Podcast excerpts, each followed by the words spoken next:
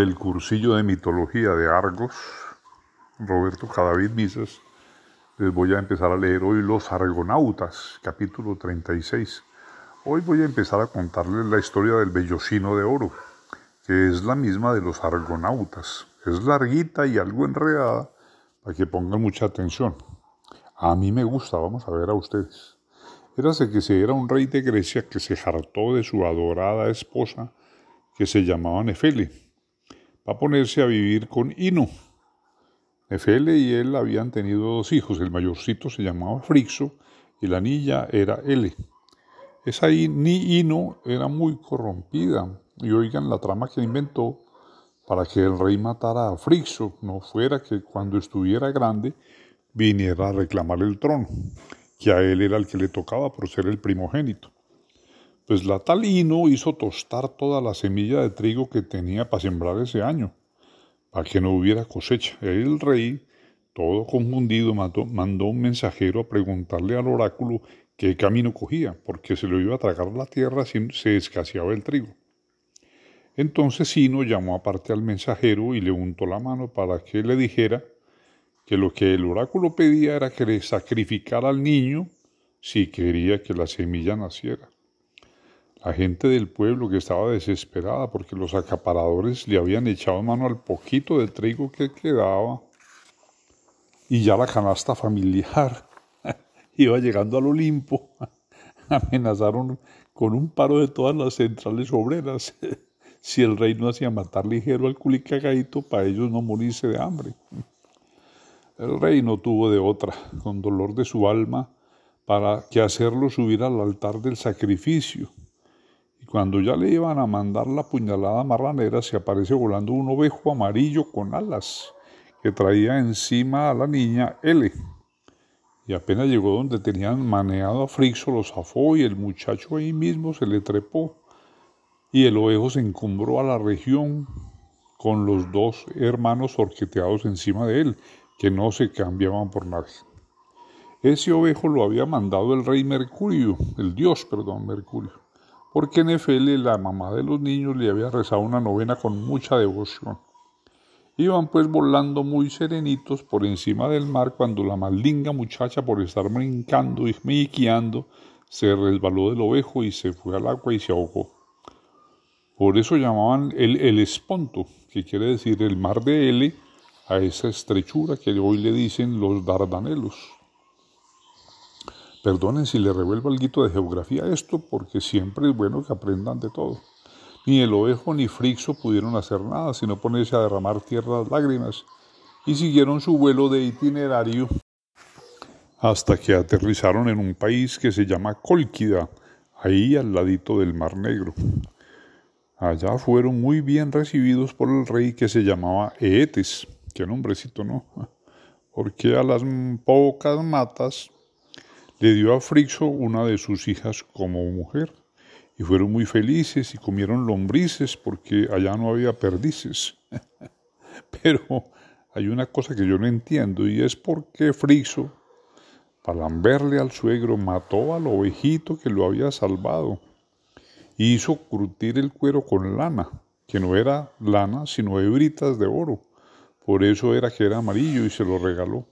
Ese cuero es el famoso vellocino de oro que ustedes han oído mentar. Etes lo hizo colgar de un árbol sagrado y puso a que lo cuidara el dragón más azaroso que ustedes se puedan imaginar. Allá no había arrimadero. Todo esto había pasado hace muchos años. Ahora viene la segunda parte. Resulta que el rey de Yolcos, que queda en Grecia, se murió una vez no se iba a morir dos, yo es por charlar. pues se murió ese rey y ahí mismo le echó mano al trono uno que se llamaba Peleas, Pelías, sin que le tocara a él sino a Esón, que era el heredero primogénito, genuino.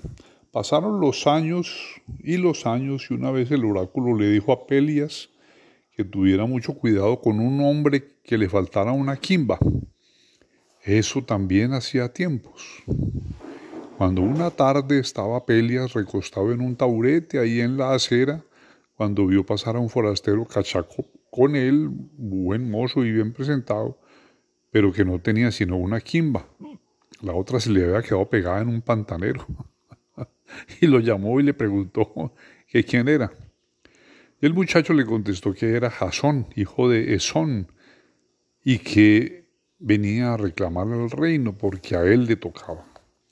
Entonces Pelias le preguntó, ¿qué harías vos si fueras el rey y el oráculo te dijera que uno de tus vecinos te va a matar? Pues yo lo mandaría que me trajera el vellocino de oro. Pues ¿cómo te parece que eso precisamente es lo que vas a tener que hacer si quieres que te entregue este reino?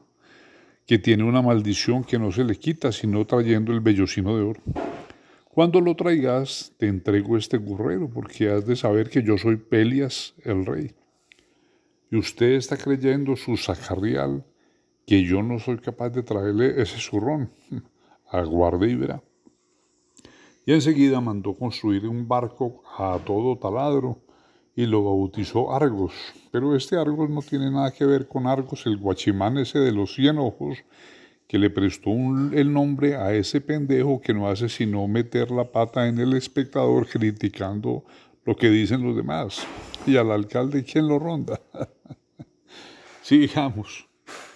Y apenas tuvo listo el barco, les mandó un mensaje a todos los amigos invitándolos a acompañarlo en esa aventura. Llegaron los más berracos de Grecia. ¿Cómo sería que hasta el mismo Hércules se hizo presente? A esa patota la pusieron los argonautas por el nombre del barco. Después les empiezo a contar las aventuras que les ocurrieron, que son famosas. Por ahora les voy a recitar unos versos del Rafael Maya, que cuando los leí esta mañana dije, ah, buenos que están para cuando se acabe la clase de mitología. Óiganlos. Bajo un cielo rosado de manzana, sobre el sueño feudal de una escultura, y ante el ciprés de gótica figura, mueve su flor de bronce la campana. Estos poetas todo lo han de decir con doble sentido, y esa como que es la gracia, con seguridad que la flor de bronce es el badajo de la campana. ¿Quién sabe qué otra cosa será el badajo en estos otros versos de un poeta antioqueño, algo guascael? Allá van los monos por el palo abajo, el mono más viejo se rasca el badajo.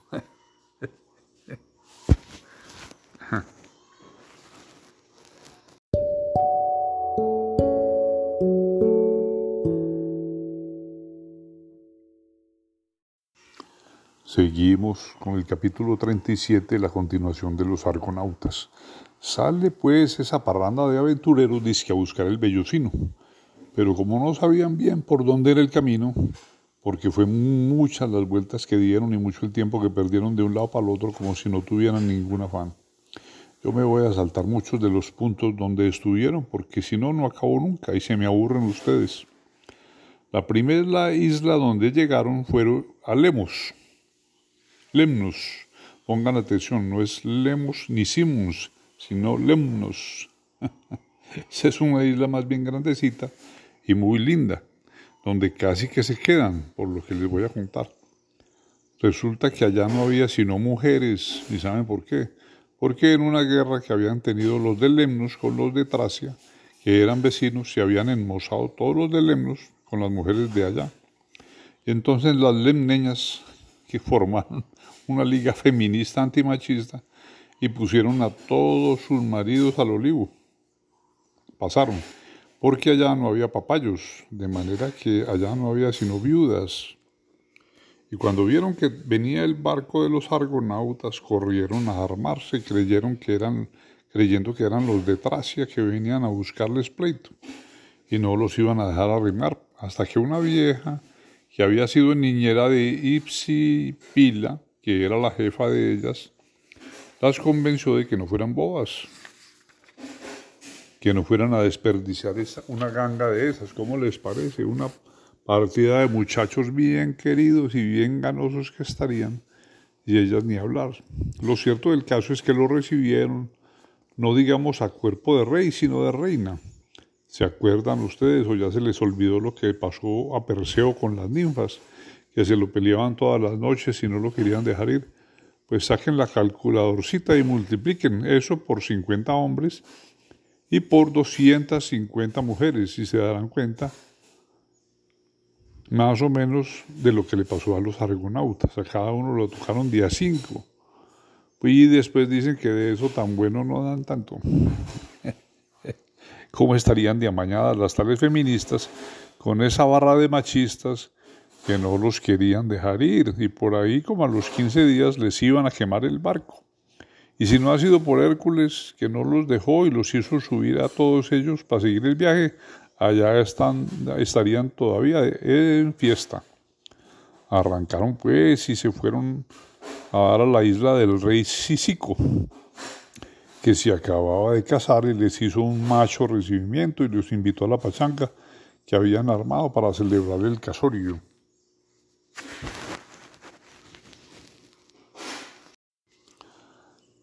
Ya al amanecer, más rascados que nalga de carateja, se subieron como pudieron al barco y siguieron su viaje, pero al poco rato se dejó venir un ventarrón contra ellos y volvieron a dar a la isla de donde habían salido.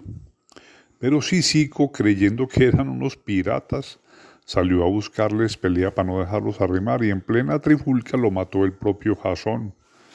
Después, cuando amaneció y se dieron cuenta que habían estado peleando entre amigos, se abrazaron y lloraron y le hicieron un entierro de primera a Sisico. Y siguieron su viaje un día. Y un día, como por distraerse, les propuso a Hércules que hicieran una competencia a ver cuál de todos aguantaba más remando.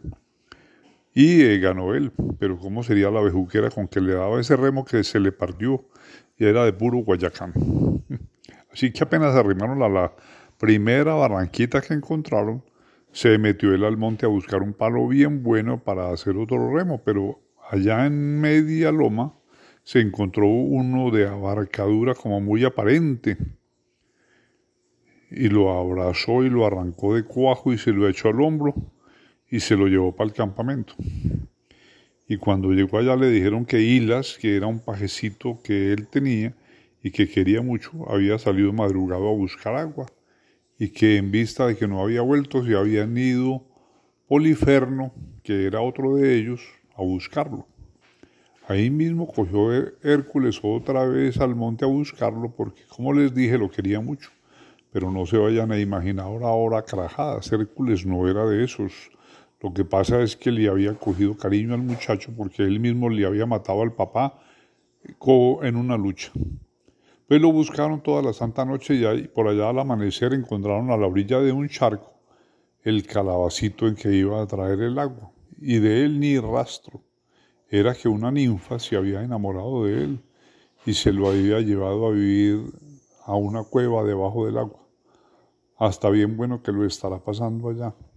Lo malo fue que cuando volvieron Hércules y Poliferno al campamento encontraron el rastro frío, porque el barco se había ido.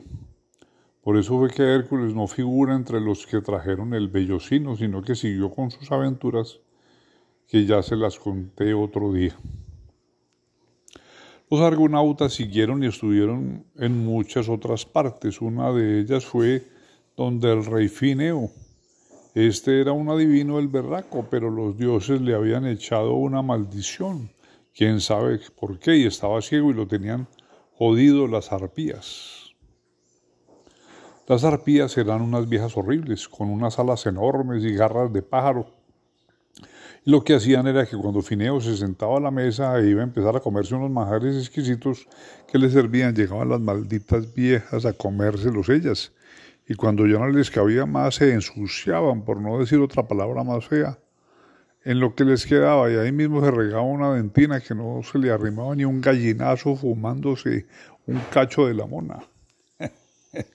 Fineo estaba ya en los puros huesos cuando llegaron los argonautas a pedirle que les adivinara la suerte. Él les dijo que con mucho gusto, muchachos, pero con la condición de que me libren de estas arpías y fue la misma palabrita que le iba a decir yo a esa bendita campana que empezó a tañer.